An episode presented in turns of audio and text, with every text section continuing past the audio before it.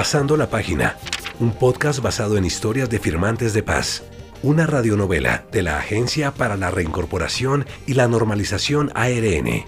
Estamos camino a la reconciliación nacional. Hoy presentamos Encasilladas. Existen infinitas formas de ser mujer.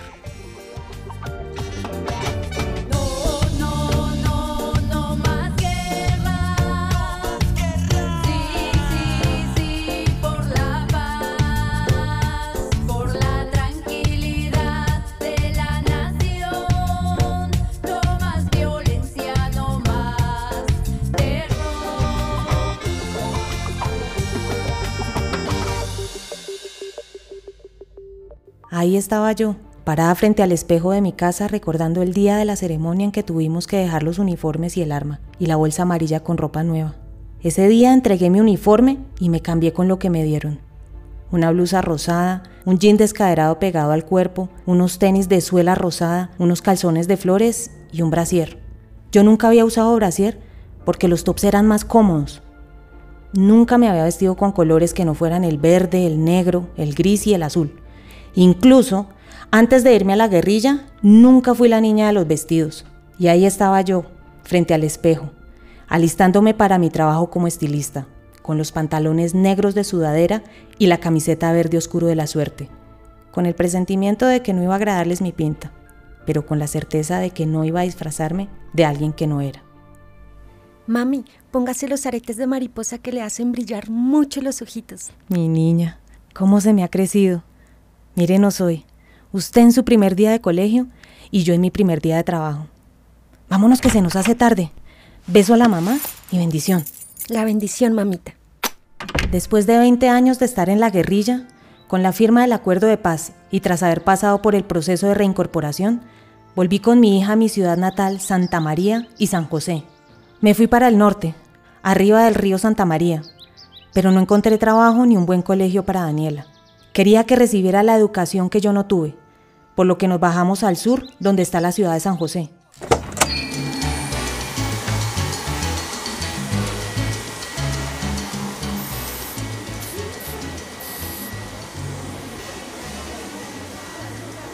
Buenas. Vengo por el cargo de manicurista. Mi nombre es Eliana Gamboa. Mujer, ¿qué son esas fachas? Parece que viniera un velorio. Me tocó meterme de estilista, aunque lo que había hecho durante años en el monte era arreglar radios, comunicar a las tropas de diferentes frentes y montar estaciones de comunicación en los lugares más recónditos.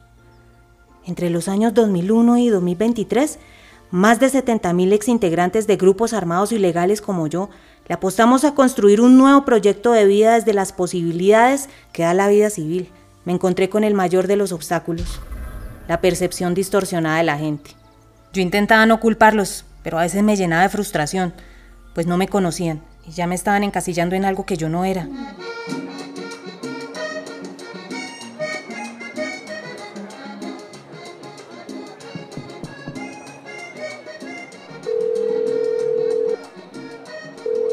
Hola mami, ¿puedo hablar? Sí, dos segundos que estoy en la peluquería y no les oigo bien. Cristina era una de las comandantes de nuestro frente y mi mejor amiga desde que nacimos. Éramos vecinas en Santa María y desde muy chicas éramos muy curiosas. Cuando la guerrilla llegó al pueblo, nosotras veíamos a las mujeres pasar con sus botas bien puestas, con esos uniformes y esos morrales llenos de libros y el arma, y nos parecían superheroínas. Queríamos ser como ellas, queríamos que la gente nos respetara así, caminar como ellas, con esa seguridad y ese porte. Cristina se fue conmigo y con su hermano Pedro, quien en el futuro sería mi compañero y el papá de mi hija. Como ella era la más extrovertida y tenaz, rápidamente se fue subiendo de rango, cosa que no era nada fácil y pues menos siendo mujer. El caso es que llegó a ser comandante. Ahora quiere ser alcaldesa de Santa María y San José y apostarle el cuidado a la naturaleza, la igualdad de la mujer y los derechos de libre expresión. Y conociéndola, yo sé que lo va a lograr pues es que a esa mujer nadie le puede decir que no. La vida no vale nada si no es como un manantial que se vierte natural para hacer la patria madre.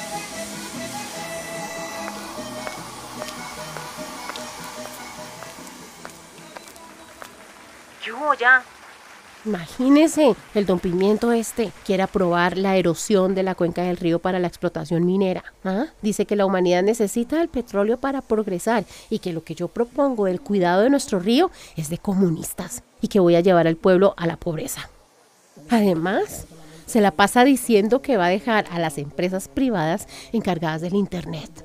Y usted sabe cómo se han robado la plata y no hay casi ni señal en el pueblo ni Internet en las escuelas del campo. No hay libros, no hay bibliotecas, no hay espacios culturales. Y este bobo dice que el arte es para maricas y que para gente perezosa que no quiere trabajar, ¿ah? Y dice que yo qué cucarachas tengo en la cabeza para lanzarme de candidata, que yo no merezco ese premio después de haber sido una asesina, menos siendo mujer, que porque no tengo las agallas que se necesitan, ¿ah? Espere, espere, ¿cómo así? Más despacio. ¿El don Pimiento este es su contrincante para lanzarse a la candidatura? Además dice que no habrá derechos ni protecciones especiales para las mujeres, que porque ante la ley todos somos iguales y que con eso basta.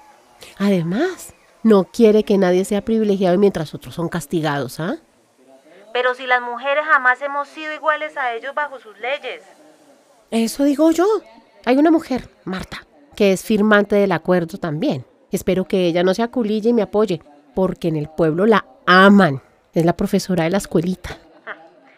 Yo sé que la gente que la oiga hablar a usted se convencerá de que usted es la mejor, porque realmente le importa a la gente. Posible que no. Ese tipo no tiene sentido, payaso. Confíe en usted y sea honesta. Bueno, yo la dejo porque la señora Mayerly está que me hace caras. Quedamos QAP. Yo voy para el pueblo para apoyarla en su debate. Nos vemos pronto, mija. Eso, hágale. Suerte, amiga. Vea, Eliana, le voy a pedir el favor que todo lo que tenga que ver con radios, aparatos, cables, se lo deje a Lucas, porque él sabe más que usted. Él sí sabe de eso. ¿No ve que él sí ha estudiado? Señora Mayerly, ¿no ve que yo me especialicé en ingeniería de sonido? Ya, ya. Pero él sí es inteligente. Él es más capaz. Al fin y al cabo, para eso están los hombres. ¿Sí me entiende? ¿Y los chocolates quién se los dio, Daniela? Primer día de colegio y ya tiene pretendientes. Claro, si mi niña es lo más hermoso del mundo. Se lo regaló Fernando, su enamorado. Eh, ¿El hijo de doña Patricia, la vecina? Mamá, no cuente mis intimidades. A mí doña Patricia me cae muy bien. Es una señora de bien, siempre en la casa, se ve que cocina rico, mantiene contento al esposo. Como algún día seremos usted y yo, Eliana. Igual, páseme todo lo que tenga. ¿Qué, qué quiere? Lárguese. Ay, no me responda, pásemelo todo. No, no, no. Venga, no nos haga daño. Que nosotros somos, somos gente humilde. Ay, apresúrese rápido, a ver el chuzo a la china, a ver, hágale. A ver, usted con mi hija no me meta. Ay, por favor, ya. Ya, ya lo suplico, suélteme. No le voy a hacer nada a la china, ya. ¿Cómo dijo? Suélteme, per- perdón, perdón, ¿Perdón? sí, perdóneme. ¿Ah? ¿Qué perdón? Perdóneme la vida, por favor. ¿Sí? A ver, váyase y no vuelva a hacer nada de estas estupideces que nadie sale ganando. ¿Sabe qué? Váyase bien lejos y no vuelva por acá. ¡Cobarde! Mañana voy a publicar un artículo sobre esto. Esta ciudad está llena de delincuentes comunistas. Esto nos pasa por haberle entregado el país a los criminales. Oiga, ¿y usted dónde sacó esas técnicas de defensa? Alex, hay mucho de mi mamá que usted no conoce. Ella es la mujer más fuerte del planeta. Sí, pero Eliana, es que una mujer se ve muy fea peleando así. Eso es para nosotros los machos. Y usted que es toda bonita. Alex, pero le acabo de salvar la vida. Al menos agradezca. Y bueno, bueno, sí, pero que usted se me adelantó, no, no me dejó que yo las defendiera. Bueno, Alex, yo no necesito que me defienda nadie. Yo sé defenderme sola. Ay, pero que le dieron a la peluquería que anda toda grosera conmigo así, no, Eliana. Yo vine aquí todo bueno a buscarle y qué, qué es lo que me gano a cambio, su histeria hormonal. No, no, no, no, no, no, no.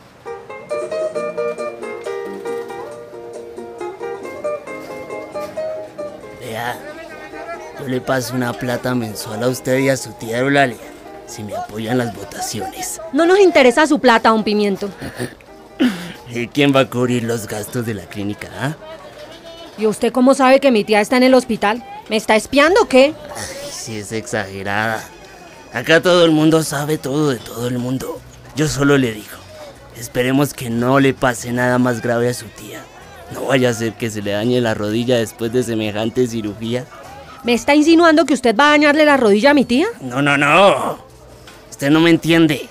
Si algo llegara a pasarle a su tía, yo le daría atención personalizada. Ay, este maldito sucio. Que tenga un buen día, don Pimiento.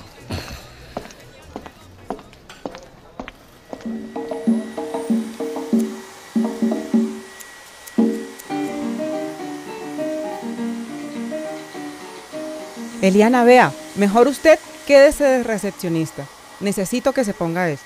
Tuve que ponerme una camisa de flores que me quedaba apretadísima y me hacía ver las tetas todas salidas y una falda que poco le combinaba con la blusa. Me sentía como una muñeca en una caja, pero pues la señora Mayer le insistía. Eso, mucho mejor, mija. Usted sabe que el que no muestra no vende. Ahora póngase estos tacones. ¿Cuánto es que calza? 37. Bueno, ni modos. Estos son 39. Métales papel o algo para que le ajusten, como dicen por ahí. Para ser bella hay que ver estrellas. Y así vamos logrando que la señorita se parezca más a la imagen de Mayerlis Peluquería. Yo me acuerdo que usted desde niña se vestía como un hombrecito. Pero ya es hora de que se vea más femenina, mija. Yo no sé andar en esas cosas y en ningún lugar del contrato decía que tenía que ponerme esa ropa. ¿Por qué no le pida a las otras que se pongan tacones? Mucho cuidadito con esa actitud. Oigan a esta. Si no se pone lo que le digo, se va. Buscamos mujeres de verdad y usted es la única con la que estamos teniendo problemas. Los clientes no se ven contentos con usted. ¿Qué le cuesta ser un poco más amable, más sonriente? Mostrar un hombrito, que es lo que los alegra. No tengo que arreglarme para que los clientes estén contentos. Yo hago bien mi trabajo. Pues si no le gusta, váyase por donde entró. A ver quién contrata a una criminal como usted. Acuérdese de que yo sí conozco su pasado. ¿Qué dijo? ¿Y sabe qué? Métase sus tacones por donde no le da el sol.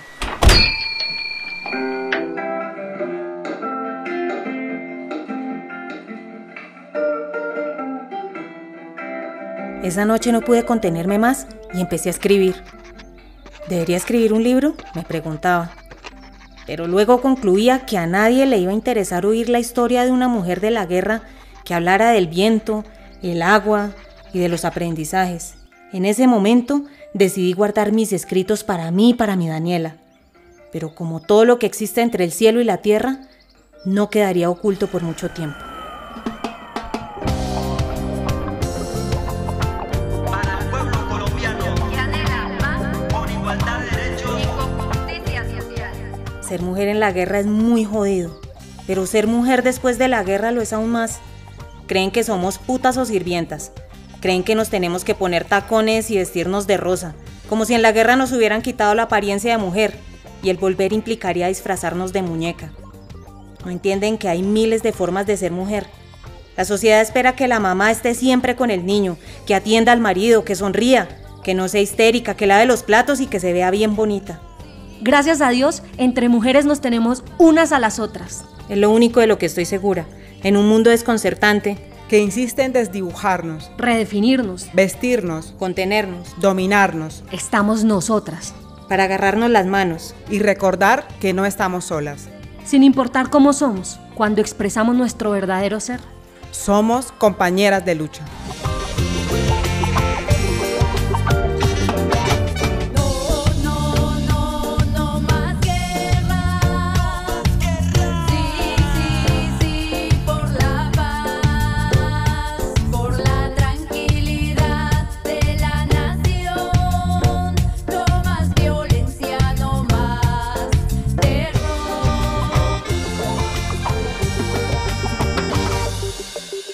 Escucha el próximo capítulo de Pasando la Página, un podcast basado en historias de firmantes de paz, una radionovela de la Agencia para la Reincorporación y la Normalización, ARN. Estamos camino a la reconciliación nacional.